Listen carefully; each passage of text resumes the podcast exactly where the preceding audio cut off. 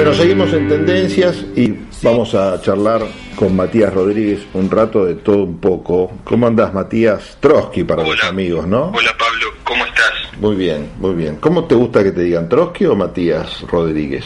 No me molesta ninguno de los dos. Bueno. Matías suena más formal. Más formal. Bueno, vamos entonces, ya que estamos así hablando y nos está escuchando muchísima gente, vamos a respetar las formalidades. Trotsky es más para los amigos. Está muy bien. Bueno, bueno, entonces Trotsky, vamos con Trotsky. Todos, todos los que nos escuchan son amigos. Son muchos, pero todos amigos. Bueno, esta semana que arrancó ayer, lunes, por ponerle una fecha de inicio, la verdad que viene con unas noticias espantosas, ¿no? Y el tema al que hay que darle bola, sin duda, es el tema del COVID, más allá de que estamos con el ministro de Economía o de Producción dando vueltas por Europa, tratando de buscar guita, renegociando el tema de la deuda, también el, gobierno nacional, deuda que bueno, que habría que también discutir si es o no legítima, ¿no? Porque convengamos que se usó como para fugar a capitales, bueno, todos son temas de la, de la política que parecen haber sido también arrasados por la ola del COVID. ¿Cómo lo ves vos? Sí, hay cuestiones que son complejas y, las arrastramos. Yo por ahí suena repetitivo, pero los problemas que teníamos antes los seguimos teniendo. Y algunos se hacen más evidentes y otros se complejizan más. Yo pensaba ayer, cuando la gente reclama la compra de vacunas, digo, no sé de dónde sale el presupuesto para la compra de vacunas, por ejemplo. Claro. ¿No? De algún lado tiene que salir. Es un presupuesto alto y no es un el, el, nuestro no es un estado que derroche recursos. Claramente. Como ese hay un montón de temas. El, costo de las vacunas es alto, las patentes no se liberan porque el mundo está haciendo un usufructo, por lo menos los grandes capitales y los grandes laboratorios eh, quieren seguir ganando igual en, un contexto de pandemia. Esas lógicas que prometían por lo menos revisarse al comienzo de la pandemia, cuando se visionaba ya entonces un poco lo que se venía, y muchos especulaban, que lo hemos hablado con vos varias veces, como que iban a cambiar algunos paradigmas mundiales, que tenían que ver, entre otras cosas, con el mundo de los negocios, la concentración de la riqueza, esta forma egoísta de pensar, y parece que después de un año de pandemia brutal, que a nivel mundial ha afectado y tocado a todos los sectores, eso no cambió en nada. No, no, no cambió y empeoró, porque te vuelvo a repetir lo de las vacunas. La crítica constante, ¿cuál es? El Estado es grande, gasta mucho Sí. y hay que reducir el gasto público. Bueno, pero para comprar las vacunas hay que Gastar. sacarlo del gasto público, ¿no? sí. Entonces, son este, posiciones contradictorias todo el tiempo. Queremos un Estado eficiente, pero no queremos que gaste plata en vacunas o, no queremos que gaste plata en seguridad social. Eh, estamos en una etapa de mucha confusión. Sí, mucha confusión. La Argentina es el país que más presupuesto en salud tiene de Latinoamérica. Esto comprende el sector privado y el sector público. Y sin embargo, a pesar de eso, el sistema es deficiente, tiene muchos problemas y está demostrando que atiende en Buenos Aires, por ejemplo. Y aún así, la ciudad de Buenos Aires está prácticamente colapsada. Esto Sí. es algo que, que ya resulta evidente y y no hay forma de ocultarlo. Y preocupa un poco que atienda también en, en Buenos Aires, vos te referís al Buenos Aires, de la ciudad de Buenos Aires más que nada, ¿no? Por también cómo se nota alguna distancia entre las necesidades de la gente en este marco de pandemia y las medidas que ha tomado o que ha dejado de tomar el gobierno local en función de la crisis. Y bueno, eh, las críticas también son contradictorias, tanto al nacional como al que se le hace a la ciudad, ¿no? Al principio me acuerdo que la crítica era, están cerrando demasiado, fíjense que la economía va a colapsar, etcétera, etcétera, y ahora la crítica más frecuente, por lo menos la que escucho yo, es, pero al final estas medidas son demasiado light, tendrían que cerrar más, como que hay una contradicción hasta en las propias oposiciones a los gobiernos nacionales y a los locales también, ¿no? Sí, y además arrastrado por el humor social, Sí. ¿no? En esto el, el sistema político también lo que hace es, es ir siempre detrás de las demandas y no esta vez una planificación más o menos seria. Sí, la dirigencia política deja bastante que desear. El otro día miraba unas encuestas que hablaban de la imagen negativa de los políticos y primero ya te llamaba la atención a, a quienes se referían con dirigentes políticos. Y ahí te dabas cuenta que hay muchos de los que figuran en ese listado que en otro momento de la historia argentina por ahí ni te hubieras imaginado que pudieran estar presentes en ese listado los dirigentes. Y te das cuenta la calidad de dirigentes que tenemos y ni hablar de la imagen que tiene la sociedad de ellos, ¿no? que me parece en algunos casos bastante merecida, desgraciadamente. Sí, la dirigencia en general. Hay algunos, por supuesto, hay excepciones y hay visiones un poco más normales y racionales, pero la cosa de esta instantaneidad, producto de tiempo de redes sociales, también hace que todo sea ahora y que la medida que se toma sirva para este instante y me parece que el Estado es el que tiene que planificar, no correr detrás del humor social. Sí. aún a pesar de que eso le traiga costos políticos, porque parece que hiciera falta todo el tiempo recordar que estamos en medio de una pandemia. Claro. Es muy loco eso, porque hubo meses en los que parecía que no pasaba nada para la gente, que las demandas eran solo económicas, pero seguimos en ese contexto de pandemia mundial. Seguimos estando. Esto es casi esquizofrénico tener que recordar todo el tiempo que, es que esto sigue existiendo, que la gente se sigue muriendo.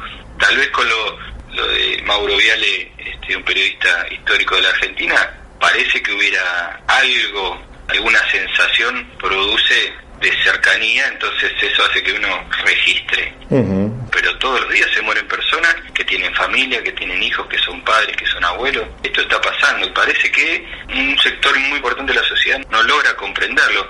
Yo también entiendo que, un poco yendo a la psicología, hay una pulsión de vida, ¿no? Claro. Entonces, bueno, ante la muerte y ante el recorte y las restricciones, es lógico que, qué sé yo, que los jóvenes hagan fiestas. Es lógico, no se justifica, es lógico que ante esa situación los jóvenes tiendan a querer romper las reglas porque esa es la naturaleza de, esa etapa de la vida. Ahora, lo que no podemos hacer nosotros, los que se supone que somos adultos o el Estado, es dejar de controlar eso, es dejar de intentar reducirlo al a la mínima expresión. Pero parece que todo fuera que fuera todo una, un gran relajamiento que produjo que ahora cuando los controles son más necesarios, por ese humor social el Estado no se anime a hacerlos. Sí, aparte con un COVID que ha evolucionado también con el tiempo, se ha perfeccionado en su forma de matar, no con estas nuevas cepas, con vacunas que están siendo en algunos casos cuestionadas, como reconoció el mismo gobierno chino, que la que fabricaban ellos no tenía el grado de eficiencia que se suponía que iba a tener. De hecho, fíjate lo que pasa en Chile, ¿no? que se están vacunando con la vacuna china, con fuertes restricciones y todo, pero los casos siguen ahí firmes, vivitos y coleando. Es un panorama bastante complicado y para colmo, eh, a ver qué opinas vos, justo nos viene a tocar en un año electoral, con una dirigencia, como decíamos al principio, que deja bastante que desear, que parece montada en una campaña totalmente alejada de la realidad y de la necesidad de la gente. No hablar de las pasos, esas elecciones que realmente no sirven absolutamente para nada. Pensar que en agosto vamos a estar votando, por más que ahora se está tratando de el tema de, de cambiar la fecha pero en pleno invierno salir a votar con este contexto, más allá de que no podemos tener la bola de cristal de saber qué va a pasar de acá a agosto, pero todo indica que no estaría siendo la mejor de las situaciones. Sí, yo creo que es una gran irresponsabilidad, este es el tema, una gran irresponsabilidad, porque también es cierto que los que podemos comunicar algo tenemos que tener cuidado de no, de no generar pánico y, y no poner a la, a la sociedad en una psicosis así muy fuerte, pero la dirigencia tiene que tener una responsabilidad mucho mayor. Y la verdad que es como decís vos, exponernos en el medio del, del invierno a una elección cuando se podría retrasar o incluso posponer, porque acá hay una tensión muy fuerte entre la partidización de esto ¿no? y la politización de, de esta pandemia. Y la verdad es que es necesario tener democracia, pero también es necesario resguardar la vida. Y hay una responsabilidad del Estado de hacer lo que esté a su alcance para rescatar la vida primero. Las elecciones se pueden hacer después. Eh, no sé cómo ha resultado, por ejemplo, este fin de semana hubo elecciones en Ecuador, en Perú. Veremos cómo esa, esas aglomeraciones en las escuelas producen contagios después o no. Yo no soy especialista, no lo tengo clarísimo, pero me parece que es un riesgo que está a contramano de lo que sucede. Y eso es lo peor. Y cuando, cuando uno ve que la política, la política, algunos dirigentes, eh, algunos dirigentes de, varios sectores se alejan de la realidad y plantean estas cosas y dice, bueno, este es el momento para acercarse a la realidad, no para alejarse. Para decir, bueno, tomemos medidas que realmente tengan que ver con lo que está pasando y no, no nos alejemos tanto de la sociedad. Yo creo que es, hacer las elecciones, o, por lo menos estar preocupado por eso, muestra una falta de empatía y de seriedad a la hora de, abordar los problemas de la Argentina. Sí, mira, yo hoy comentaba acá en el programa, medio en broma, medio en serio, que aunque sea que lo piensen, esto de gestionar mejor la pandemia y no con cálculos de campaña electoral, si no lo hacen por convicción o por empatía o por lo que sea, que busquen, aunque sea el más miserable de los motivos, que sería, bueno, por lo menos que haya votantes vivos para que después los voten, ¿no? Porque se les van a morir los propios votantes. La verdad que es pedir desde la ironía y a gritos que tomen conciencia de lo que está pasando, que tomen conciencia de la dirigencia, porque yo creo que echarle la culpa a la sociedad, pedir quédate en casa, hay un montón de frases hechas que todos dicen porque quedan bien y parece que con eso están tomando alguna suerte de medida que es necesario, ¿no? Porque es una campaña de concientización, pero pedirlo mientras vos estás priorizando y criticando eh, medidas en función de intereses meramente de campaña o electorales, la verdad que te dejan pedaleando en el aire.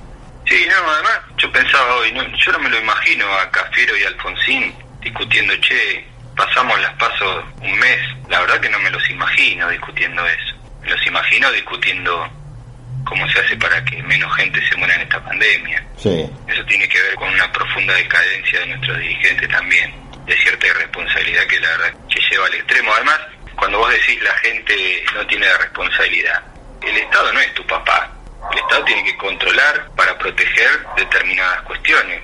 No tiene que decirte qué haces o qué no. Eso ya tiene que ver con la esfera pública, privada. Veo que hasta los nuevos showman, los libertarios, piden más restricciones o piden más cosas o piden que el Estado intervenga y es contradictorio con la posición de la libertad individual y con la cosa de el Estado no es tu papá. El Estado tiene que proveer de determinadas cosas. Lo demás es moral y ético. Lo que está en crisis es nuestra nuestra moralidad y nuestra ética, no el Estado. Me sorprende ¿no? que reclamemos un Estado casi paternalista. Sí mientras tanto lo criticás y decís que se aleje de algunas funciones porque le pertenecen al mercado, que en realidad va todo de la mano, ¿no? Porque cuanto más lo empobreces al Estado, después no le podés pedir seguridad, salud y alguna cosita más, que es lo que el liberalismo en todo caso dice que se tiene que encargar, aunque sea solamente de eso. Cuando vos mencionabas recién a Raúl Alfonsín y Antonio Cafiero, me acordaba automáticamente de aquel balcón donde los reunieron en plena Semana Santa, cuando estaba en peligro la democracia por ese extraviado alzamiento militar, y con toda la sociedad a partir de ese gesto de unidad nacional representado en cabeza de los líderes de la oposición y del oficialismo, la sociedad acompañó, acompañó con convicción, se sacó las banderas partidarias y puso arriba la de la Argentina,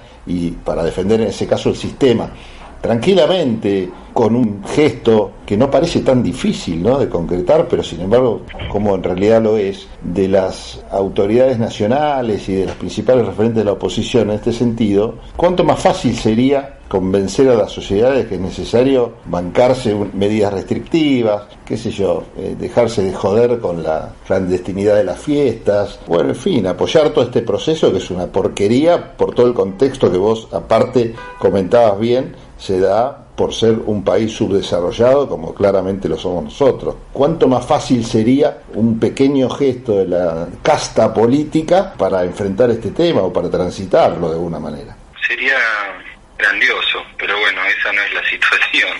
Claramente. hay que pedirla también, hay que hay que pedirla, reclamarla. Yo creo que cuando todo esto comenzó la imagen la imagen era otra y creo que las mezquindades se los fueron llevando puestos a todos los sectores, ¿no? Y terminó en esta cosa de, utilización política de una tragedia que eh, se, ha vuelto una constante y eso eso es lo más preocupante. Se ha vuelto una constante.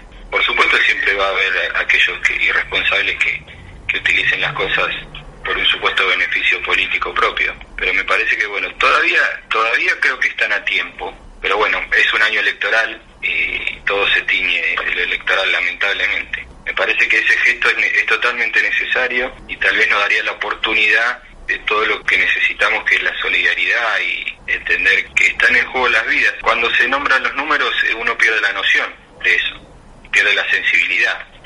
Entonces me parece que, como vos bien decís, un gesto político vendría muy bien y sería una especie de bálsamo en esta situación que es este, muy preocupante y además muy inestable. Esto, vos bien lo decías hace un rato, el virus cambia, puede cambiar, puede que la vacuna en algún momento no sea todo lo efectiva que tiene que ser y, hay que estar preparados para esto. Y me parece que la dirigencia, desde el presidente hasta el concejal de cualquier pueblo, tienen que mostrar un gesto de grandeza en esta situación. Bueno, mientras esperamos sentados, si te parece. No, no, esperemos sentados. Hagamos escucharnos, eh, que nos escuchen un poco más, concienticemos a la gente de la responsabilidad de cuidarse, y de cuidar a los otros, ¿no? Y rompamos con este status quo egoísta que reina. Matías, gracias, ¿eh? Te mando un abrazo. Gracias, gracias a vos, Pablo. Chao. Bueno, Matías Rodríguez estuvo acá en Tendencias como todos los martes. Nosotros en un rato seguimos con más programa. Tendencias, con té de testimonio, con té de templo